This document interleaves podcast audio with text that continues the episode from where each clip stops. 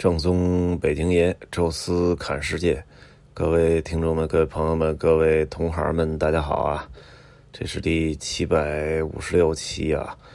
呃，本来这西班牙说了没几集啊，又被中断了，而且这一中断就插进去好多期，搞得我都有点不好意思了。但是这就是目前我现在在北京的生活。所以还是要跟大家及时分享，因为西班牙是一个我们说叫延时吧，延时摄影啊，就这个并不是说现在发生的啊，只不过我需要整理我的工作的那个时候，呃，所以往后推吧。但是现在出现的新的事儿，还是跟第一时间跟大家来分享。呃，西班牙那我们还会继续啊，这个加泰罗尼亚和巴塞罗那说完了。呃，马德里还有马德里南边的一个历史文化名城托莱多，呃，好像我记得之前也都没有在音频里提到过啊。呃，我们还会有个，我觉得是至少五期吧，呃，跟大家进一步再聊一聊。啊，那么这一期呢，实际上聊到的是我头头两天看的一个展，看什么展呢？就是正好在呃北京的太庙啊。这个实际上现在的官方的名称应该叫劳动人民文化宫，听这名儿好像大家都有点晕呢。这我感觉好这个革命那个感觉啊，其实我们学导游的时候都知道啊，就是这个天安门广场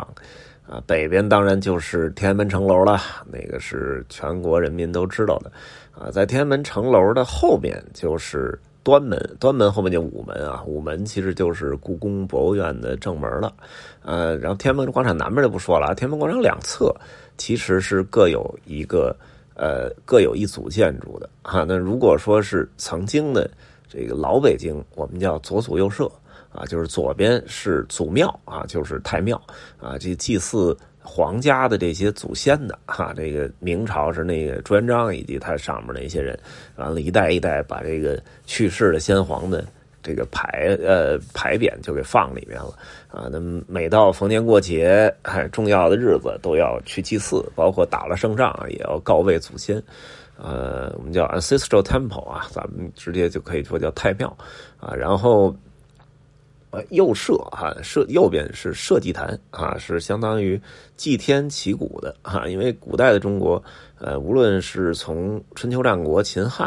啊，到后来的元明清。呃，可能元朝除外啊，剩下的绝大多数的朝代都是农业社会为主的这么一个国家体制啊，所以在这个时候，就风调雨顺是最重要的一个事儿啊，所以皇帝呢，呃，除了要祭祀祖先之外，最重要的就是祭五谷、祭社稷啊，这个。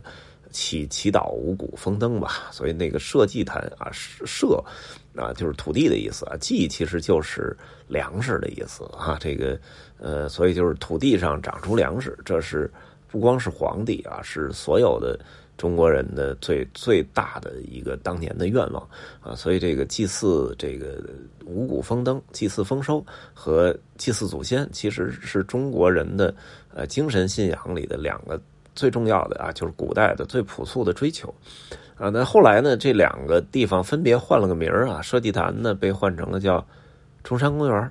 哎，然后这个太庙呢变成了叫劳动人民文化宫，到现在啊，这名字也并没有改回来。呃，我这次进去呢，劳动人民文化宫还有这个前面有墙啊，还贴着那个劳模的那些介绍和图片哎，就是它还有依然有这个劳动人民文化宫的这个功能，呃，为什么这次来这儿呢？就是呃，我要看一个雕塑展啊。这话说太庙啊，还真的是好久好久没来了啊，因为这个呃。怎么说呢？这个这个劳动人文化宫，我记得还是很小的小时候啊，家长带着我进来看过，我几乎没有什么对这个地儿没有什么印象，我就记着是个大公园啊，对那个特别漂亮的太庙大殿，我也没有任何印象了。后来之所以有印象，就是我身边有不少的朋友，这个婚纱照是。太庙拍的。呃，因为很多时候想去故宫拍啊，但是故宫好像你自己就是穿个古装说进去说拍点艺术照，这也不管你。但是你想拍婚纱啊，就是这种商业行为好像就不行啊，所以故宫作为外景就不行了。所以呃，想拍这种啊，就是传统的古典的这种中国建筑的，呃，又大气又辉煌的，其实就是一个是天坛，一个是太庙。啊，所以这两个地儿吧，正好一个圆的，一个方的啊，其实可以两边都拍。呃，这次我去啊，天气都有点冷了啊，但依然应该有大概四五对儿吧，就是新婚的夫妇在那儿拍婚纱照，还有那么两三对儿是拍艺术照的啊。我觉得依然是一个呃挺挺著名的这种艺术照、婚纱照的外景地，而且它的费用也便宜啊，因为它才。两块钱的门票啊！您要说两块钱门票啊，就过来都拍了，这也没什么人管。我觉得这还是挺值得的哈。现在他是按叫劳动人民文化工嘛啊，我这还没带这现金啊，但是人家那个即使两块钱也可以微信扫码啊，直接就买票就进去了啊。我别的地儿我也没仔细看，直接就跑到了呃他这个太庙的大殿，因为那个雕塑展是在大殿。呃，进到那个大殿前面那广场的时候，就已经看见不少雕塑了。啊，这个雕塑呢，来自一个八零后的一个雕塑家，叫任哲，好像比我还小一岁啊。呃，看起来岁数就不大。啊，完了，他的这些雕塑呢，在我看来。呃，它的材质用的基本都是比较现代化这种不锈钢啊，所以就反射出了那个光特别亮啊。本体它那个不锈钢就是那种白色嘛，呃，反出来的这种天的蓝色，包括建筑的这种红色、黄色啊，这个就是整个而且反光的那个那个。地方特别多，有时候甚至于你看不到他特别具体的那个脸的那种表情啊什么的，呃，而且他这个雕塑的技法上来看呢，我觉得并并不是特别的前卫和现代啊，甚至有一点回归古典，因为真正的雕塑啊，我觉得从大概呃贾科梅蒂那时代，你就快看不出来他雕的是什么了啊，以至于后来雕塑被甚至于。快被归归类到了装置艺术里啊！就比如说后来的那个韩国那个李焕宇，他那个所谓的雕塑，我觉得就完全就是个装置艺术。这边一玻璃，上面放两块石头，你说这能叫雕塑作品吗？啊！但是确实，雕塑呢，因为本身是一个比较局限性比较大的这么一个艺术门类，呃，原来是因为需要。把这个客观的人啊或者动物立体的呈现出来，啊，所以这个找一块好的大理石，然后把它雕出来。但是后来当这个就是保存的这个重要的作用已经不需要的时候，呃，雕塑就变得就有点可有可无了啊。也就是为什么我上一次大概前年呢，当时带团去的那个叫明斯特雕塑展的时候，我觉得好像感觉有点越办。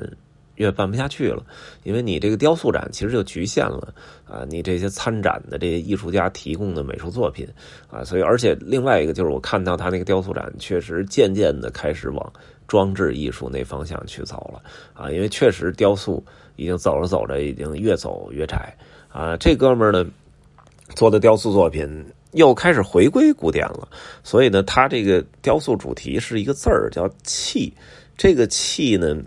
有点儿。怎么说？这个字其实是一个古字，现在根本就不用了，是好像无啊。但是那个下边那横呢多了一撇儿，呃，然后下边有四个点儿，呃，我专门还查了一下这字儿啊，这字儿其实有点就像那个通假字一样，呃，实际上通的就是我们这个呃生气的这个气气息的气，呃，这个古字的气呢，其实就是象征着最早的那个宇宙。出城的那一步的时候，呃，那种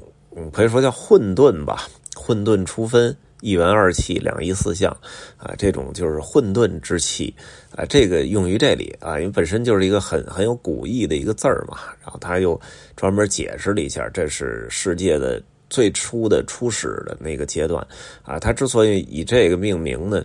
其实就是说的是雕塑啊，从这个具象走到了抽象，走到了装置艺术，然后他呢想通过这次雕塑展呢，呃，呼唤那些艺术家要回归雕塑本体的那种美啊，所以你看到他的雕塑呢，虽然这个这个作品并不是那么的写实啊，但是已已经有一个非常明显的一个回归的那个倾向，呃，很多的动作啊什么的感觉就像是我小时候看到那个。小人书横版的那个翻的那种什么杨家将啊，什么薛刚反唐呵，那种小人书里那人物啊，就是有点灵动飘逸啊那感觉，像是那种充满了那种中国古典风格的那种连环画啊，那种感觉的那那个人物形象啊，然后他做的也都是很传统的东西吧，比如说像高山流水啊，像什么。十二生肖啊，十二生肖各做了一个人物，那个人物跟本身的那个生肖的动物又结合起来，比如蛇的那个人物就看起来很这个呃压抑，而且啊拿了一把这种就是蛇形的宝剑啊，然后像那个猪的那人物就非常的肥硕，肚子上还雕了一个猪脸呃，猴的那个就有点像人形版的孙悟空那感觉。啊，就是做的还是很有想法，然后包括四象啊，就是这青龙、白虎、玄武、朱雀也做成了四个人，也也把他们那个就是所代表的金木水火啊，这个给在雕塑里给体现了出来啊，所以这些个雕塑呢，基本每一个看起来都还是挺有味道，而且尤其呢是他呃把这个雕塑展放到了太庙的一个大殿里边哈，呃。我觉得本身这个行为也算是艺术的一部分吧，啊，就好像是这些古典的人物，呃，通过这种现代的技术，又从古典走到了现代，走到了你面前，啊，所以这个还挺好玩然后在雕塑展的最后呢，啊，他还做就。搞了一些那个泥巴，就是你可以自己去参与啊。他把那十二生肖这几个人人设给放在那儿，然后你可以自己去捏那个泥巴，然后往上去添啊，看看你自己有没有什么想象力。呃，我觉得这个这种有参与性质的这种玩法也挺好啊。看这个雕塑展呢，除了。民族化宫的那两块钱的门票之外，就走到太庙的大殿的那儿，你还需要再买一个十五块钱的门票，啊，但是十七块钱啊，算下来看一个呃现代的雕塑展，我觉得还是挺值得啊，就性价比还是挺好的哈，也推荐大家去去去看看啊，但是好像我。音频播的时候，这个应该已经结束了。咱也不知道为什么他这展这么短，好像只有一周的时间。呃，无论如何吧，你要是有我这个微信号啊，你能在呃我的公众号这个何为福是公众号啊朋友圈里边能看到呃我拍的照片，呃或者说啊参考我的那个宙斯看世界的大众点评啊，我在里面也放了不少张照片以及评论啊，可以看一看。哎，任哲的作品呢，大概都是什么样子？呃，总体来讲还是可以哈。呃，这期呢就跟大家聊聊这个任哲的雕塑展哈。有什么想说的，可以在下面给我留言啊，或者新浪微博关注“宙斯看世界”啊，在上面互动交流。欢迎加入我的听众群啊，呃。微信搜索“宙斯”的微信号，这六个字的汉语拼音全拼，啊，加我之后拉你入群哈。这一期呢，雕塑展就说完了，下一期呢还会跟大家分享一个绘画展哈。呃，感谢各位收听吧，咱们下期再见。